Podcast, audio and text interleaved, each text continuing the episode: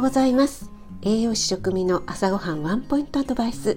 今日も聞いてくださってありがとうございます。朝ごはんメニューの食材を一つピックアップして栄養について短めにお話ししています。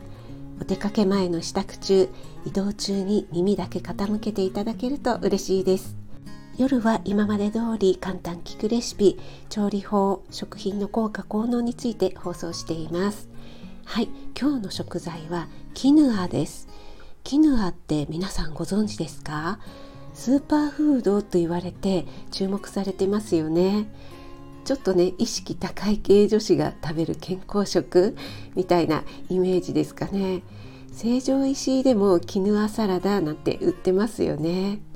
キヌアは穀物でありながらタンパク質が豊富で鉄分カルシウムなどのビタミンミネラルのバランスもいいんですよね。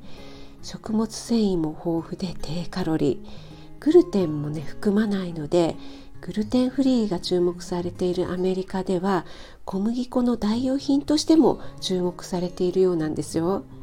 何やらね魅力たっぷりのキヌアですが続きは明日の朝配信で。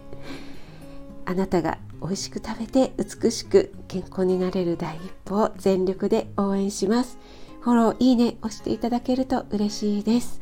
3月19日金曜日週末ですね。